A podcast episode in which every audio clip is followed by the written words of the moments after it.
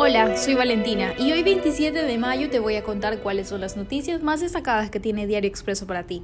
En actualidad, Walter Solís, sentenciado en el caso Sobornos, pidió asilo a México. El exsecretario del Agua, condenado a ocho años de cárcel, había sido ubicado en Estados Unidos por Interpol. Por otro lado, advierten de leve caída de ceniza volcánica en Morona, Santiago y Chimborazo. El instituto recordó que este fenómeno había sido persistente dentro del actual periodo eruptivo que inició en mayo de 2019. En noticias internacionales, África, Venezuela y Honduras con las peores crisis de desempleados, según organismo noruego. El Consejo Noruego para los Refugiados emitió este jueves una lista con los casos más graves. Y en deportes, el Paris Saint-Germain abrirá polideportivos para jóvenes en campamentos de refugiados.